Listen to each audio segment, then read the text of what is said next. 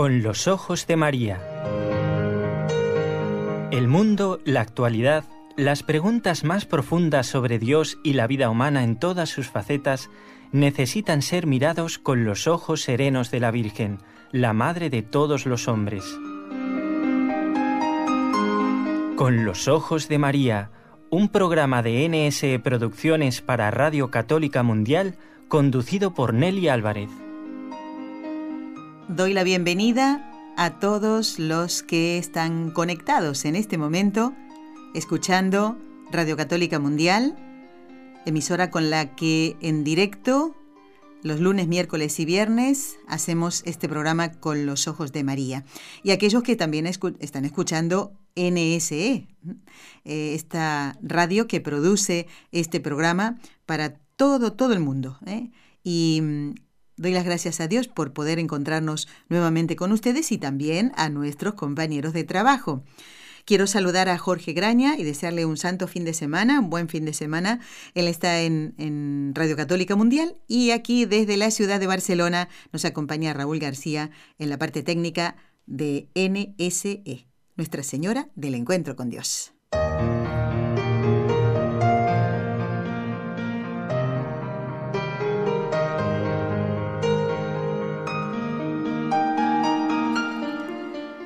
Y voy a comenzar el programa con una frase de San Agustín, obispo y doctor de la Iglesia, que está contenida en un libro que me regalaron ya hace muchos años y sigo leyendo y releyendo.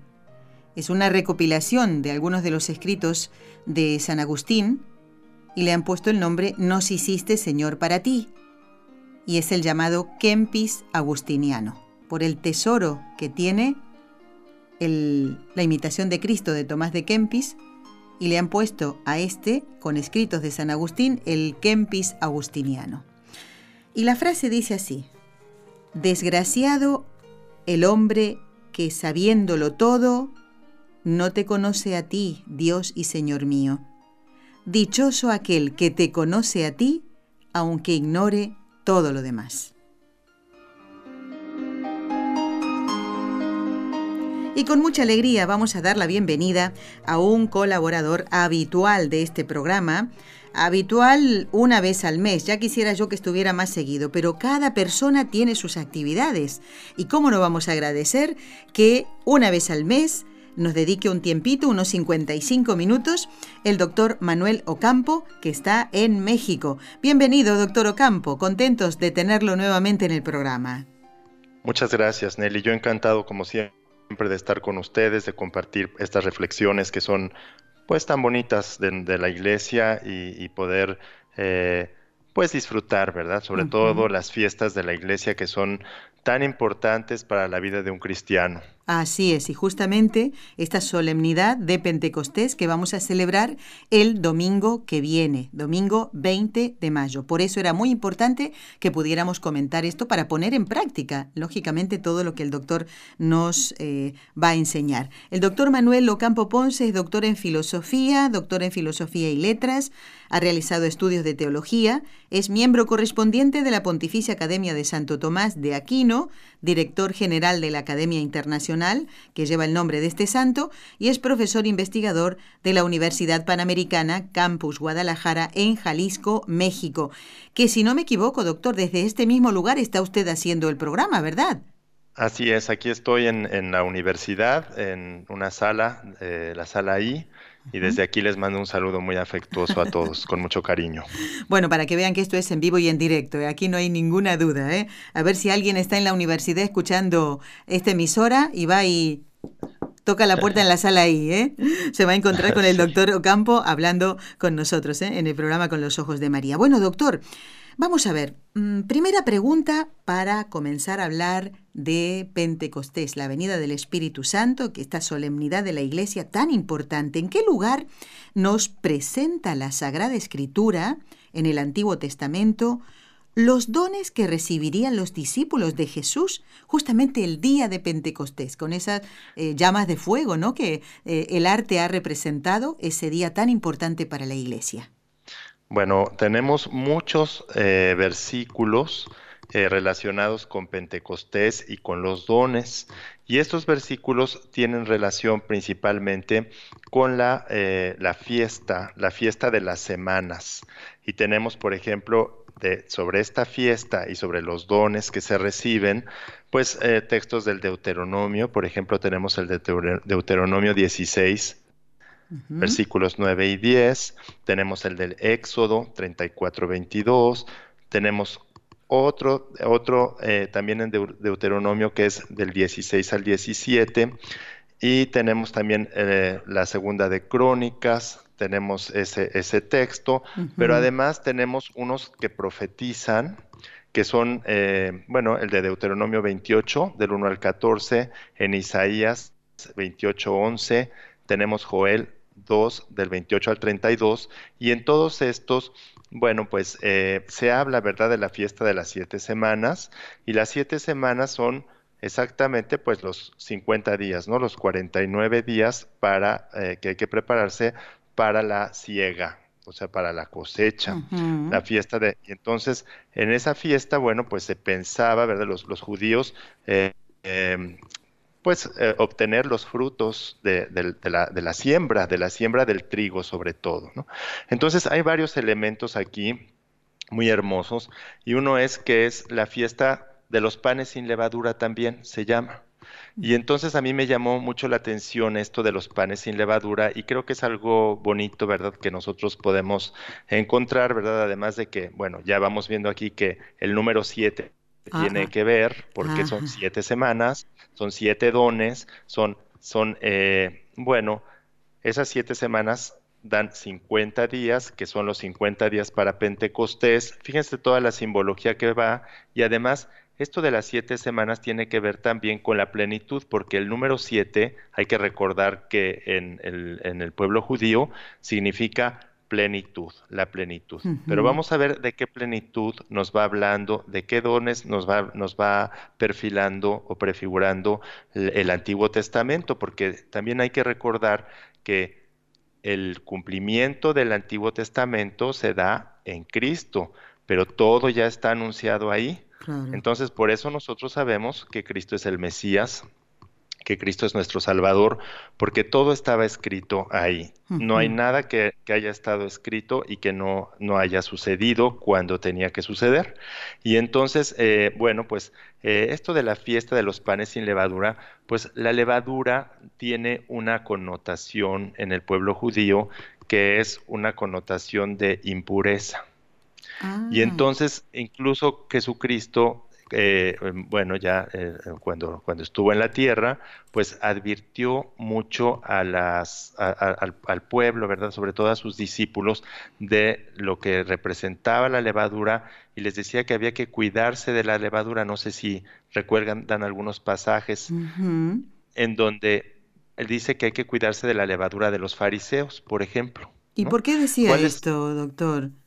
Porque, porque los fariseos tendían en ese entonces, bueno, hay que ver que los fariseos, los judíos, el pueblo judío, no estaba tan integrado, sino que había varios grupos distintos, ¿no? Los celotes, los fariseos, los saduceos, eran grupos distintos que tenían ciertas características distintas que Jesucristo pues eh, reconoció y además advirtió de algunos elementos que no eran muy buenos para la vida de un cristiano. Y entonces en esta en el caso de los fariseos, por ejemplo, se refería a la hipocresía, a los pensamientos y a las conductas religiosas que son hipócritas, que son a veces hay gente que bueno, dicen por ahí, ¿no? Mucho golpe de pecho, pero hay una hipocresía ahí, Luego la levadura de los escribas y de los saduceos, porque hay estos tenían como característica a veces la incredulidad, o ser demasiado racionales y legalistas, o sea, todo quererlo aplicar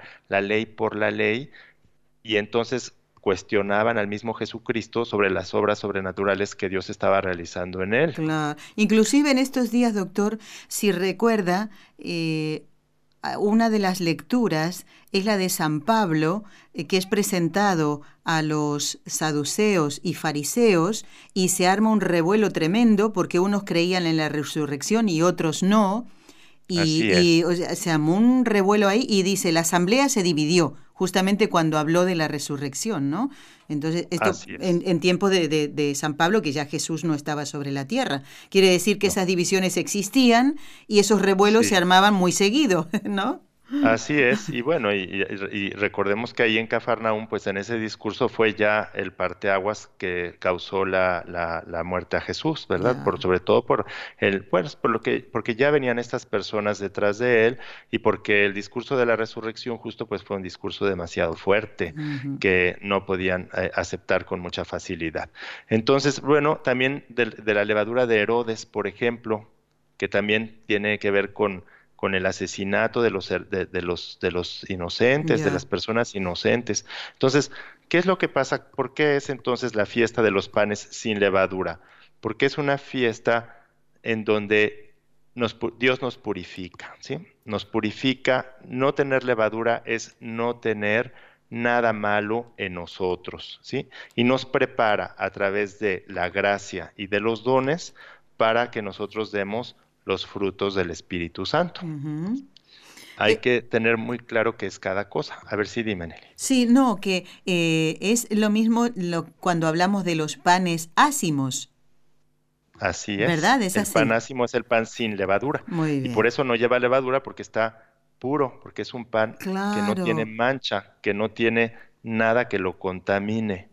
Entonces, eso es lo que se busca en esta fiesta, que tiene relación con Pentecostés, porque justamente 50 días después de la resurrección de nuestro Señor Jesucristo, viene esta cosecha, esta cosecha que es donde Dios da los dones necesarios para que produzcamos los frutos que son los actos humanos sobrenaturalmente buenos a los que estamos llamados todos los cristianos.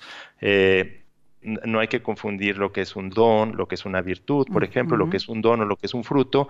El fruto, como lo dice la palabra, es ya el acto, el acto perfecto que hace el ser humano y dentro de los frutos los más exquisitos de todos son las bienaventuranzas.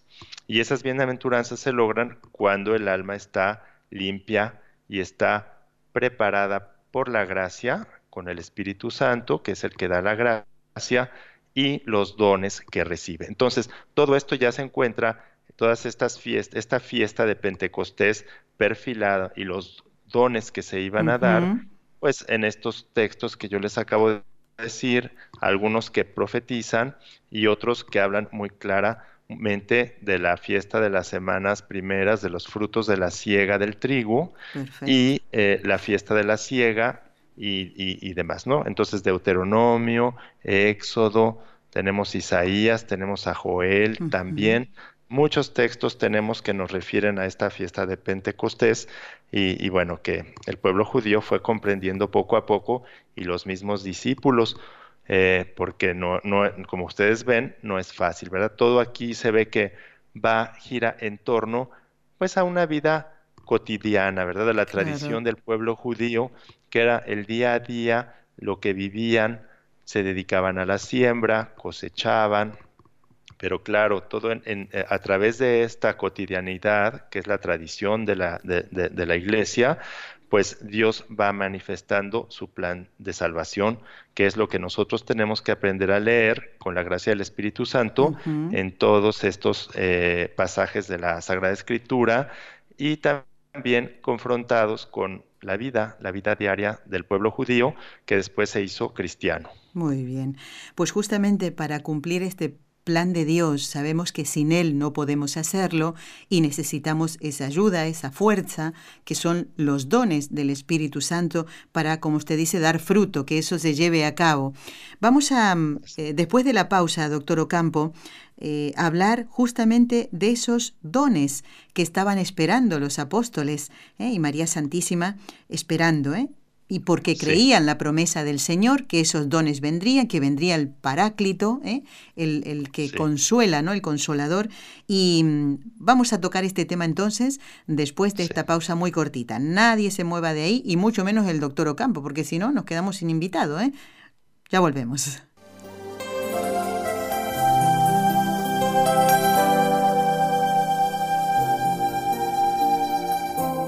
Estás escuchando en Radio Católica Mundial el programa Con los Ojos de María, en vivo y en directo, presentado por el equipo Nuestra Señora del Encuentro con Dios desde Barcelona.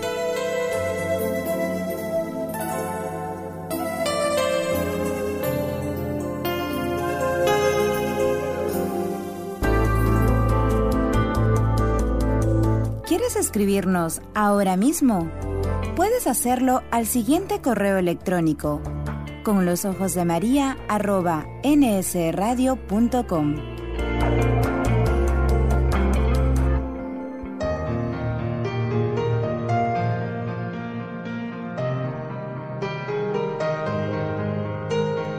Bueno, continuamos en este programa que corresponde al día viernes 18 de mayo 18 del 5 del 18, miren, Capicúa.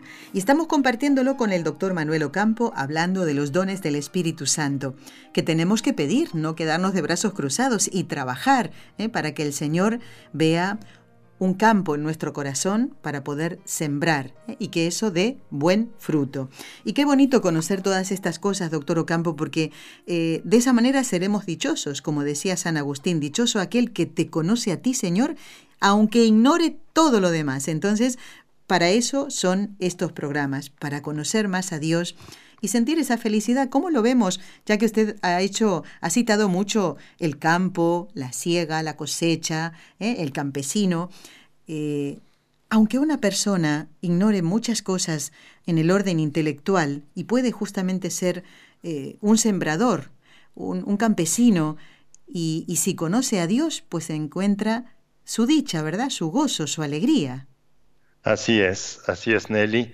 Y bueno, pues para que, para que quede muy, muy clarito recogiendo, ¿verdad? Estos dones del Espíritu Santo que recibieron los apóstoles el día de Pentecostés, fueron entonces profetizados en el Antiguo Testamento, principalmente en los textos de Deuteronomio 28 del 1 al 14 y en Isaías 28, 11.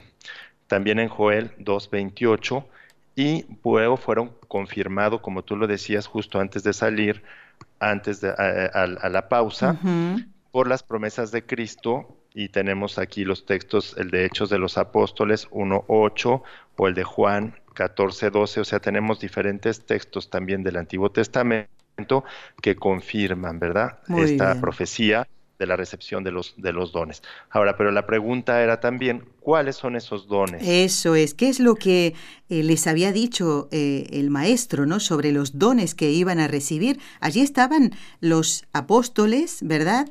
Eh, que, claro, desde la ascensión, la fiesta que celebramos hace muy poquito, y esperamos ahora la venida del Espíritu Santo, pues también estaban los apóstoles junto a María, la Madre del Señor, esperando esa venida. Pero entonces la pregunta concreta, es Jesús lo había prometido, es ese espíritu que vendría. ¿Qué es lo que les había dicho el Maestro sobre esos dones que iban a recibir?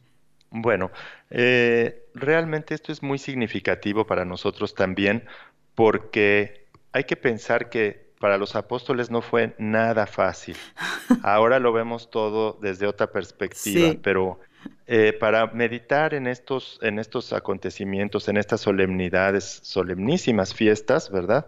Acuérdense que las fiestas más solemnes que hay en la iglesia son esta, la de la, la de la Pascua, la de la Navidad y la de, la de Pentecostés, son, son las más. Entonces, para poder meditar en esto hay que ponerse un poco en el lugar de ellos, ¿no? Primero, todo lo que habían pasado con la pasión, la muerte de nuestro Señor Jesucristo y luego el impacto de la resurrección. Pero después de 40 días asciende nuestro Señor Jesucristo al cielo, en cuerpo y alma.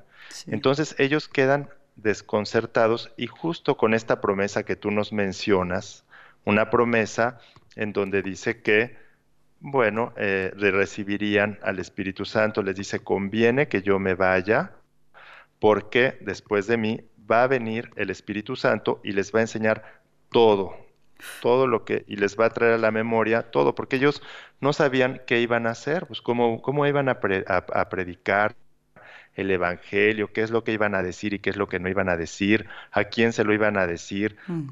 qué iba a pasar con Jesús, por qué se iba. Algunos todavía pensaban que iba a regresar como un, como un, probablemente pues un gobernante poderoso o alguien que los fuera a liberar también de otras esclavitudes que tenían respecto al imperio en el que se encontraban y demás. Pero finalmente Jesucristo les dice muy claro y les da esta, esta promesa, ¿verdad? Y esto los tenemos, bueno, ya desde la última cena en, en Juan 14, 16, 17, Juan 14, 25, 26. Y entonces aquí les dice nuestro Señor que el Espíritu Santo los va a guiar, que van a recibir los dones y que les va a traer a la memoria todo lo que tienen que decir y todo lo que tienen que hacer. En Juan 16 es donde dice Jesucristo, conviene que yo me vaya, ¿sí? Entonces, ¿qué sucede? Bueno, pues que ellos se quedan muy desconcertados y bajo el cobijo exclusivamente en ese momento, en esos 10 días de la Santísima Virgen María. Entonces se quedaron, curiosamente, los apóstoles con ella, pues en oración, tal y como se los pidió eh, nuestro Señor Jesucristo, y en espera, en espera de este, de este momento que ya estaba anunciado, ¿verdad? De esta fiesta de Pentecostés, es decir, de la cosecha, de cosechar los frutos y de recibir estas lenguas como de fuego y los dones. Entre los dones, pues sabemos que está el de sabiduría, el de entendimiento o inteligencia, el de ciencia, el de consejo, el de fortaleza o valentía, el de piedad y el de temor de Dios. Y hay otros que son los carismas y hay muchos. Estos son representativos de muchísimos más, porque hay que recordar que el número 7 es plenitud e implica muchísimos más, por ejemplo, el de profecía, el de lenguas, el de curar, el de hacer milagros, todos estos dones eran, eh, eh, habían sido prometidos por Jesucristo a, sus discípulos y estos son los dones que iban a recibir. Ahora, eh, ¿qué es lo, ¿cuál es la característica que tienen estos dones? Pues estos dones tienen como característica que hacen que la persona obre o actúe o realice acciones o actos humanos no a la manera humana, sino como si Dios mismo los hiciera. Qué fuerte. Fíjense lo bonito, es muy fuerte, sí. porque pensamos, no es cualquier sabiduría, no es cualquier ciencia, no es cualquier consejo o cualquier fortaleza, es una fortaleza o una piedad o una profecía llevada hasta, hasta el plano sobrenatural. Es decir, con estos dones el cristiano puede obrar como si fuera otro Cristo como si fuera Dios mismo, sin, sin eh, eh, evitar la, o, alterar la libertad humana, Dios actúa y el hombre, por el ejercicio de su libertad, se deja mover como si Dios fuera el que estuviera ahí. Y entonces eso es lo bonito de los dones y es su diferencia, por ejemplo, con las virtudes infusas, con las virtudes eh, sobrenaturales, que no dejan de ser virtudes y aunque son hermosísimas, pero con una virtud el hombre actúa al modo humano. muy ah, bien, puede hacer un acto humano muy bueno, pero al modo como el hombre lo puede hacer. Claro. En cambio, con los dones es al modo divino, como Dios lo haría, como si Dios, como si esa persona fuera Dios mismo. Qué bonito. Pues y entonces gracias a eso pues vemos que empieza, ahí nace la iglesia formalmente, claro. Podemos decir, la iglesia nació antes porque Jesucristo la fundó con Pedro, pero aquí es el nacimiento formal porque es cuando ellos se entienden por el medio del don de la sabiduría, del entendimiento y de estos dones, todo lo que Jesucristo nos vino a enseñar y entonces empiezan, salen a predicar y salen a, evangelizar. Es aquí donde pues la iglesia empieza su misión, su misión más importante eh, de, transmisión de la buena nueva o del evangelio. Entonces por eso es tan importante esta fiesta. Esta fiesta es importante, bueno, la de la Navidad, pues porque nació nuestro Señor Jesucristo. La de la Pascua, porque imagínense la resurrección es donde Cristo vence a la muerte y al pecado.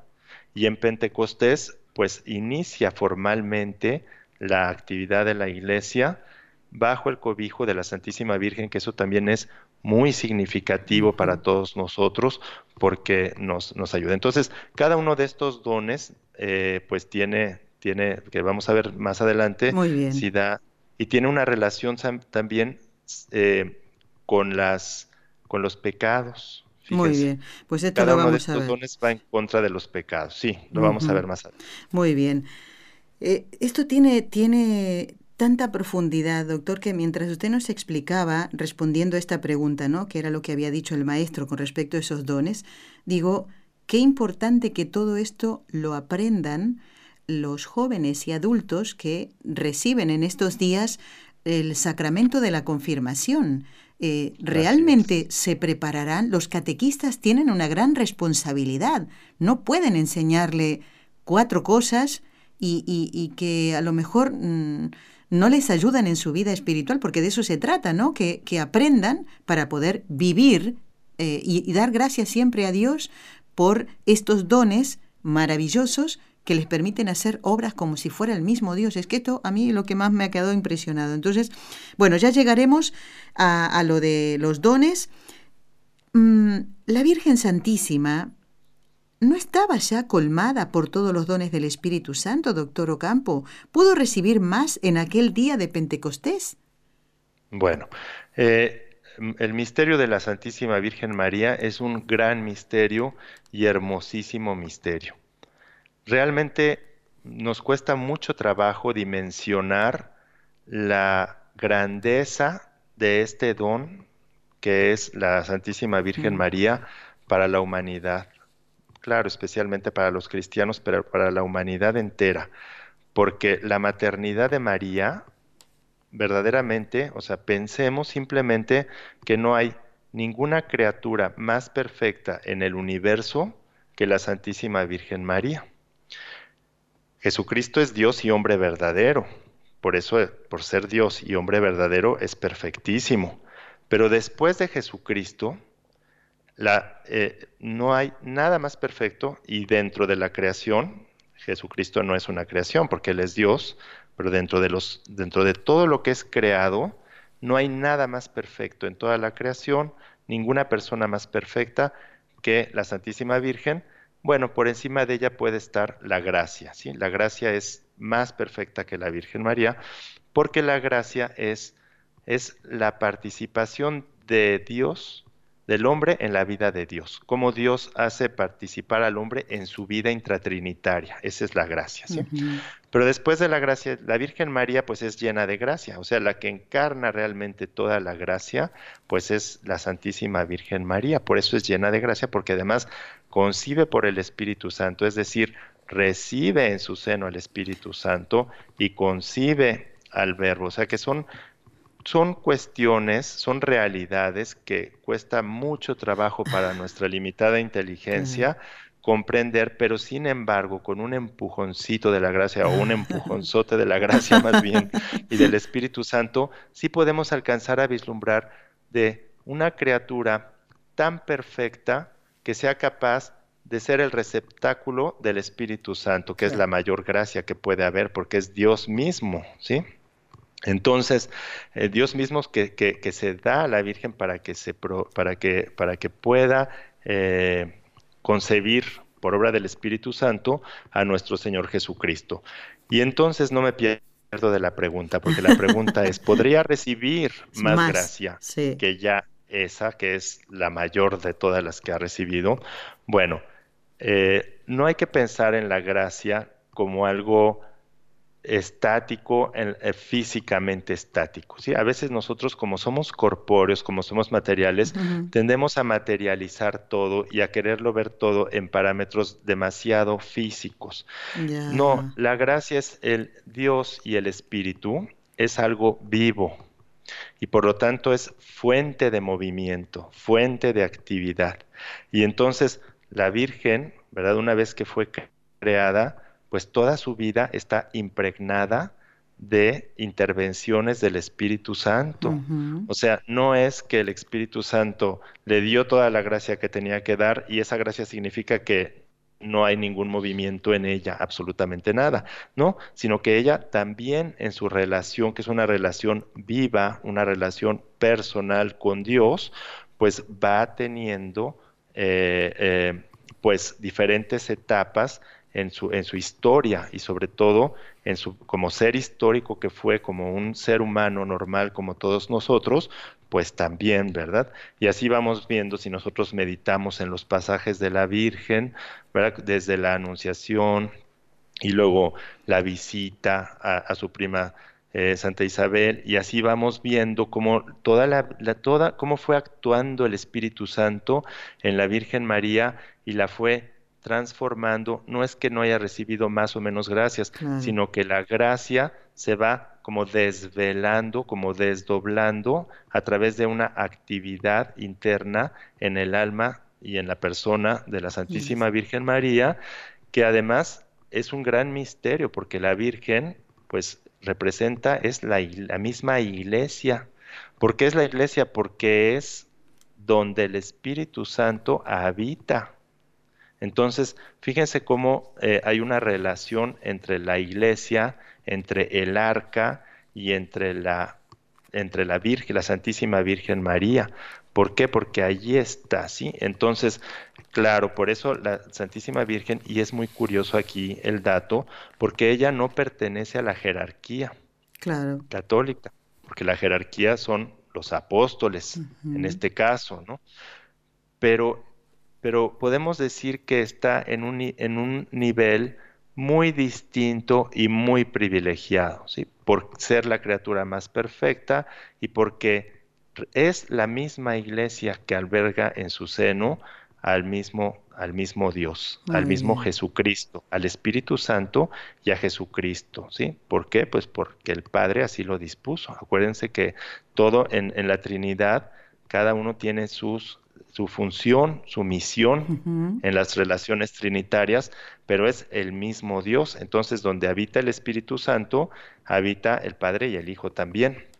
Entonces, todo esto, bueno, pues por eso le decimos reina de los apóstoles, porque ella estuvo ahí con los apóstoles y fue el mayor consuelo que pudieron tener los apóstoles, sobre todo bueno, después de la muerte de Jesucristo, pero en estos diez días después de su de la ascensión, estuvieron ellos ahí esperando con ella y recibiendo el consuelo y la paz de ella que le iba que iba a recibir junto con ellos también pues nuevas mociones del Espíritu Santo para poder emprender el trabajo de la que, que, no va a terminar, ¿eh? porque es la hora que no termina. Pensemos simplemente todo lo, importante que ha sido la Virgen en todo el proceso de evangelización de todos los pueblos. Siempre ha estado al frente. Y encontramos cantidades de historias que no nos podemos eh, imaginar si nosotros empezamos a buscar cómo se llevó a cabo el proceso de evangelización, pues primero veremos que los viajes de San Pablo y que fue a Grecia y que el aerópago y que los filósofos se convirtieron y no sé qué, pero siempre vamos a encontrar en los procesos de conversión de los pueblos una, una advocación, una intervención también. Intervención de la Virgen bajo advocaciones después distintas, ¿verdad? ¿Por qué? Porque simplemente aquí donde yo vivo, en Zapopan, cuando llegué y dije, ay, esa Virgencita de Zapopan, pues resulta que no se podía llevar a cabo el proceso de evangelización porque no había una comprensión, era un choque muy fuerte entre las religiones paganas y la religión cristiana que llegaba. Y fue gracias a esta imagen de Nuestra Señora de Zapopan que se pudo confirmar la, la, la, evangelización, consumar. Pero fíjense, la Virgen de Guadalupe fue lo mismo. Exactamente. O sea, no podía llevarse a cabo hasta que entró la Virgen de Guadalupe, se llevó a cabo el proceso de evangelización. Lo mismo sucede en África, en Asia, donde quiera que volteemos nosotros, está la Santísima Virgen como, eh, pues, como evangelizadora, como estrella de la evangelización, como, se, como la nombró eh, San Juan Pablo II, Reina de los apóstoles, decimos nosotros en la letanía, trono de sabiduría, causa de la alegría, consuelo de los afligidos, tantas cosas tan bonitas que, la Virgen es un gran regalo de Dios, es una intercesora y además ella que está llena de gracia, pues nos puede conceder, nos puede eh, eh, obtener de Dios todas las gracias que nosotros eh, necesitamos. Claro. y además, bueno, ya que usted estaba nombrando al Papa Juan Pablo II, pues recordar que el Papa, el Beato Pablo VI, pues eh, agregó a las letanías el de María, Madre de la Iglesia. Y ahí está clarísimo esto que está diciendo usted. Realmente, eh, sin, sin María eh, ella es, es nuestra ayuda para, para, todo, pero esto es una ayuda real, o sea, no es, ay, qué bonito, me encanta esta imagen, le tengo esta, ya me sé esta historia, no, es que es una, una colaboración ¿eh? real de la Santísima Virgen para que alcancemos el cielo. ¿eh? De, doctor Ocampo, quiero recordarle a los oyentes, porque alguien sintoniza en este momento este programa, se llama Con los Ojos de María. ¿eh? Está preparado por el equipo NSE, Nuestra Señora del Encuentro con Dios, en conexión directa los lunes, miércoles y viernes a esta hora con Radio Católica Mundial. Los martes no salimos nosotros al aire, pero están nuestros compañeros de NSE de Argentina, allí la hermana Omaris Ayala, con el programa Solo el Amor Crea, que se los recomiendo porque realmente a mí me hace mucho bien. ¿eh? Si no nos escuchamos entre nosotros, ¿eh? bueno, y el jueves Tampoco salimos al aire con los ojos de María, porque está en vivo y en directo desde Bogotá, en Colombia, mm, Jóvenes para la Eternidad, con Esperanza San Martí y todo el equipo allí de jóvenes. Así que, y recordarles que tengo que hacerles una pregunta a todos los oyentes. Mm, ¿Quieren saber cuál es la labor de un canónigo penitenciario? Y alguno dirá, pues esto es como chino para mí o japonés. Bueno, entonces no se pierdan el programa del lunes que viene, 21 de mayo, porque va a estar un canónigo penitenciario. Tiene una función muy especial en el Colegio Catedralicio, así que no se lo pierdan a ese programa. Y el de hoy, Previo a la solemnidad de Pentecostés, la venida del Espíritu Santo, nos acompaña el doctor Manuel Ocampo Ponce, que está en México. Por si alguien no se dio cuenta al escuchar su acento, es que es clarísimo, lo delata totalmente al doctor Ocampo. ¿eh? Bueno, doctor, mm, creo que eh, viendo el tiempo que nos queda, nos falta el, el rezo de las tres Ave Marías, ¿qué le parece si nos recuerda brevemente para que puedan entrar los siete dones, el sentido y la utilidad de cada uno de ellos para nuestra vida actual, porque usted dijo, un don que está relacionado, o sea, que es como una ayuda para quitar un determinado pecado. ¿Es así? ¿Podemos ir viéndolo uno a uno? Así es. Tenemos eh, los siete dones. Bueno, ah, un poquito antes, saber entonces eh, definir bien lo que es un don y un carisma. Muy bien. El don, el don es una cualidad. Que recibe la persona del Espíritu Santo. Cada persona bautizada recibe el don para usarlo eh, dentro del cuerpo místico, es decir, para la evangelización, para poder, para que la iglesia crezca. El carisma es, son como también, son cualidades que Dios da a través de la gracia también, pero que se conceden por obra del Espíritu Santo de, cara a, que sirvan para la, para, la para la iglesia, ¿verdad? Para evangelizar. A ver si entendemos esto. Lo importante de eh, estos dones, carismas, es que es la utilidad, que sirvan para que la iglesia eh, crezca. Muy bien. Aquí eh, lo que quería decir, doctor Ocampo, se refiere, por ejemplo, el carisma para la enseñanza, por ejemplo, ¿eh? O, ¿Podría ser esto o estoy mezclando dos cosas? Claro, o sea, para evangelizar, para predicar el evangelio, pero no siempre, no nada más de, palabras, sino también con ah. el, principalmente con el testimonio, Muy bien. por medio de obras buenas que recuerden que son los frutos.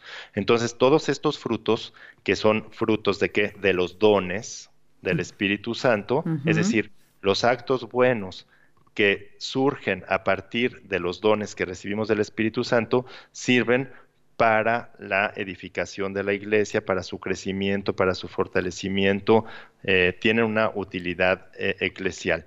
Esto lo podemos encontrar en el Catecismo de la Iglesia Católica en el número 799. Muy bien. Entonces, pero fíjense, además, encontramos que estos siete eh, dones tienen que ver con los siete pecados capitales. Y entonces tenemos el primero, por ejemplo, la soberbia, que eh, tiene cierta relación con el don de temor de Dios. ¿Por qué, doctor? Del, temor de perder a Dios. O sea, no, el que no queramos perder a Dios. El temor de Dios hay que recordar que es, que es no temerle porque porque podamos encontrar nada malo o injusto no en Dios. No es eso, no es eso. Porque eso es contrario completamente a la propia esencia divina, que es la máxima bondad y el máximo bien, sino a por, por nuestra torpeza perderle, ¿sí? Por nuestra torpeza no secundar la gracia de Dios. Y fíjense que este tiene este, relación también con el Padre Nuestro, con las siete eh, peticiones. del Padre Nuestro. Entonces son las siete peticiones del Padre Nuestro, los siete dones y los siete pecados que se, que se combaten con esto. Por eso la oración del Padre Nuestro es la oración que Cristo nos enseñó y es una oración tan perfecta. A veces aquí hago un pequeño paréntesis, los mm. cristianos estamos buscando cursos de meditación profunda y, cursos eh, muy sofisticados para poder lograr eh, la comunicación con Dios. Y a ver, hay que ser tan sencillos como fue Jesucristo. Cuando los apóstoles a Jesucristo, a nuestro Señor, le preguntaron, enséñanos a orar, ¿qué les contestó? El Padre no les dijo, a ver, vamos a acostarnos aquí, vamos a ponernos en tales posiciones y vamos a respirar. y vamos... Simplemente él dijo, Padre, nuestro, que estás en el cielo, santificado sea tu nombre. O sea, es la comunicación del cristiano y del hombre con Dios, es tan directa, tan inmediata, tan automática. No necesito sentir nada, no necesito nada. En el momento en que yo estoy en la presencia de Dios, Dios está más presente y más consciente que nada. Entonces, eh, esta oración es perfectísima porque fíjense que combate el, vicio, combate el pecado, a la vez que solicita el don de Dios, los dones de Dios. Y entonces tenemos este de la soberbia con el don de temor de Dios y con santificado sea tu nombre. La envidia con el don de piedad, el don de piedad. Y este va con venga a nosotros tu reino. La palabra, bueno, la piedad que es, bueno, pues tiene que ver con el reconocimiento de que de Dios, de, de lo que es Dios, de su grandeza, y venga a nosotros tu reino, hay que recordar cuando nosotros digamos esto, cuando estemos rezando el Padre Nuestro, ¿qué es un reino? Un reino es un orden establecido. Es decir, cuando nosotros decimos, venga a nosotros tu reino, el reino de Dios, es un reino cuyo orden es tan perfecto, tanto en nuestro interior, es decir, que todo en nosotros esté perfectamente ordenado individualmente como socialmente que produce la paz, ¿sí? la paz y la alegría. ¿Por qué? Porque del orden, es decir, del reino, viene la justicia y de la justicia viene la paz. Y entonces, por eso es que, bueno, eh, la envidia con el don de piedad, que tiene que ver con el reconocimiento de que Dios está por encima de todos nosotros, la envidia es muy fea porque la envidia es entristecerse o incluso hasta enojarse del bien ajeno del bien de los demás. No es tanto querer el bien del otro, sino entristecerse porque el otro lo tiene. Y entonces ese es, ese es, un, vicio muy, muy feo. y que no siempre se, se, se confiesa ¿eh? en el sacramento de la, de la reconciliación. ¿eh? Sí, y, es, y, esa, y, es, fuente de muchos, de muchos males, ¿eh? la envidia. Hay que erradicarla, la envidia hay que erradicarla de nuestro corazón. Si nosotros vemos que una persona tiene más, sacó mejor calificación, eh, bueno, pues hay que alegrarnos con eso. ¿Cómo nos va a dar tristeza que el otro tenga al contrario, nos debería dar tristeza si se queda sin nada. Nos debe dar tristeza cuando le va mal a las otras personas, cuando no tienen lo necesario para vivir.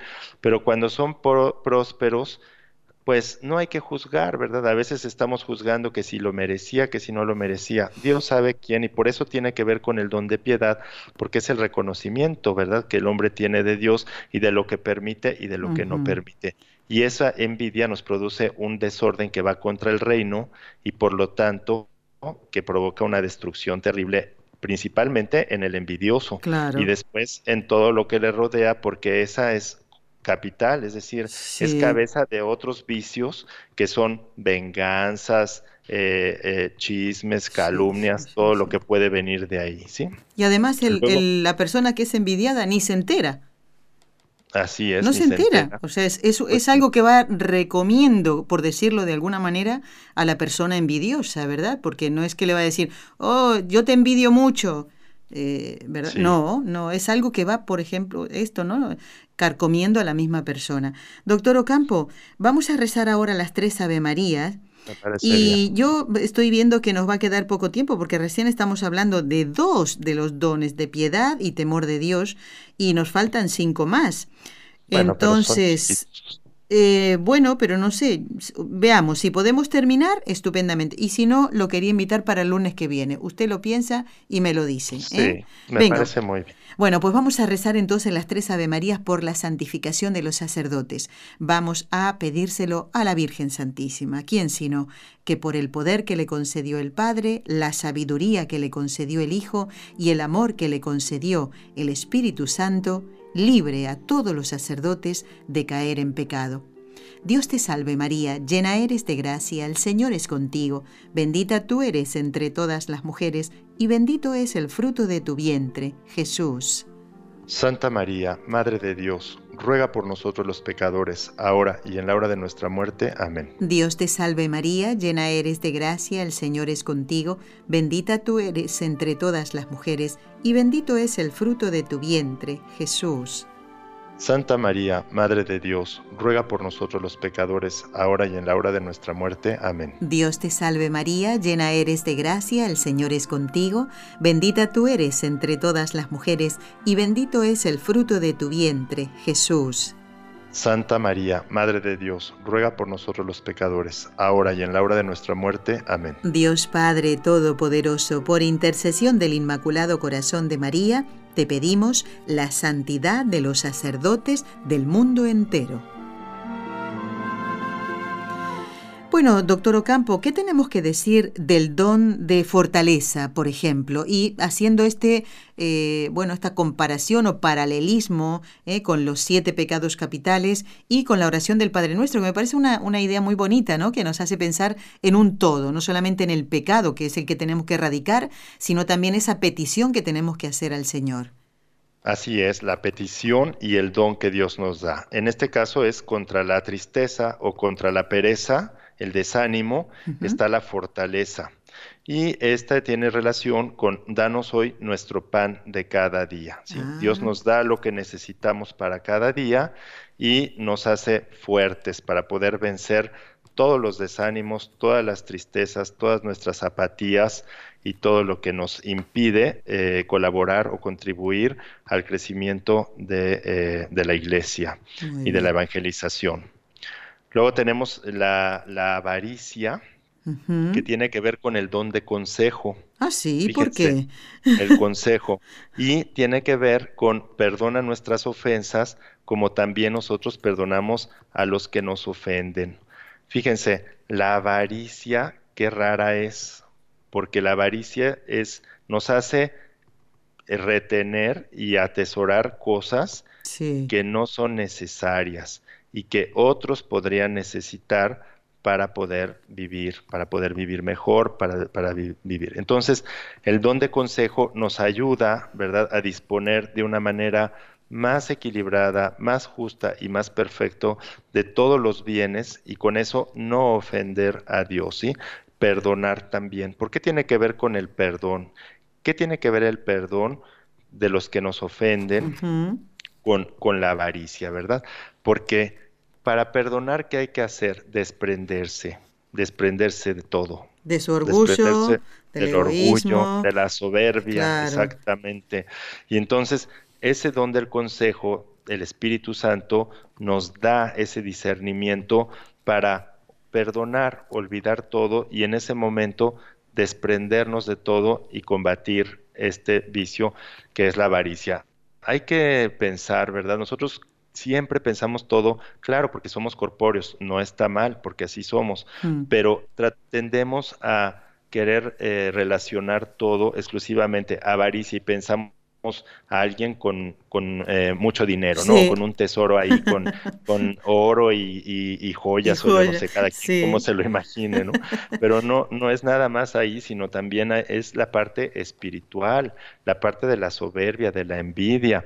Todo lo corpóreo, pues es, es importante, pero tiene su raíz y su fundamento, su fundamento en el alma, ¿sí? El alma cuando está contaminada. ¿Por qué? Por la mala levadura ya hablando en términos bíblicos, cuando estamos contaminados por la mala levadura, entonces nuestro cuerpo eh, reacciona mal y vienen ya otras, otras, este, otras manifestaciones, otras manifestaciones corporales de lo que estamos haciendo mal. Pero en realidad el pecado habita en el alma. No podemos decir que lo corpóreo sea malo, lo material malo y lo espiritual bueno. No, es que el espíritu, la, soberbia, la envidia, la avaricia están en el espíritu principalmente. Bueno, luego tenemos, fíjense, la gula. Si hay tiempo. Nos quedan tres minutos, doctor Ocampo. ¿Le alcanza un minuto para cada uno de los dones que quedan? Me, alcanza. Fíjense, la gula con la inteligencia y, va con no nos dejes caer en la tentación. O sea, la gula se, se, se controla con una inteligencia, pero una inteligencia sobrenatural no es la virtud de la inteligencia, ¿eh? sino el don del Espíritu Santo de la inteligencia que nos impide caer en las tentaciones que nos hacen consumir cosas fuera. Y luego ya tenemos la, el don de la sabiduría contra la lujuria, y en el caso de la gula tenemos no nos dejes caer en la tentación, pero en el caso de la lujuria tenemos líbranos del mal, ¿sí? Y es la sabiduría. Hay que recordar que la sabiduría es el don más precioso de todos, porque no es nada más conocer, sino es obrar conforme lo que Dios quiere que hagamos. Esa es la sabiduría, como don de la sabiduría, no es una, no es una cualidad este, teórica exclusivamente, sino teórica y práctica, sino obrar como Dios actuaría en estos casos.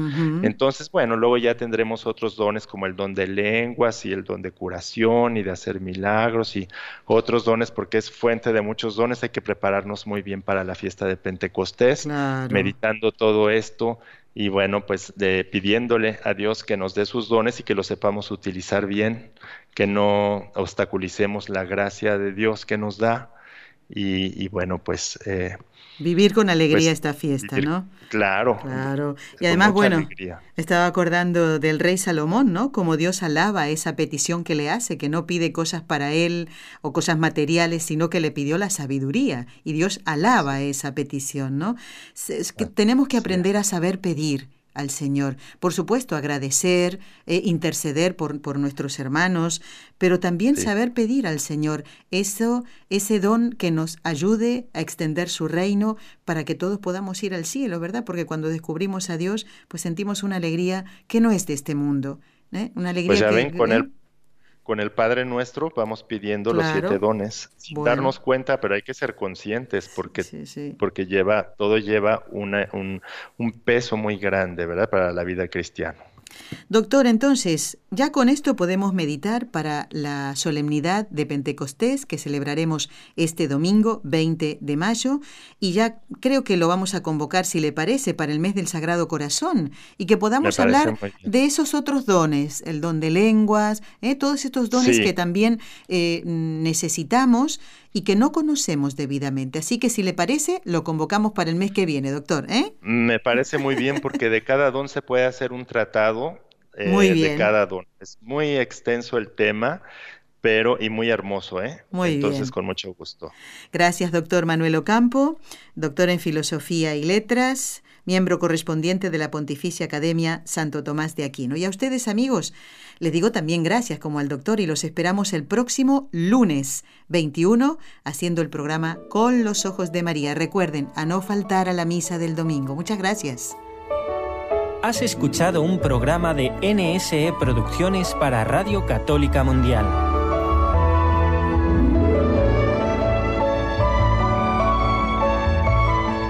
¿Quieres conocernos? Escríbenos al correo electrónico con los ojos de María arroba nsradio.com. Envíanos tus sugerencias o comentarios con los ojos de María arroba nsradio.com.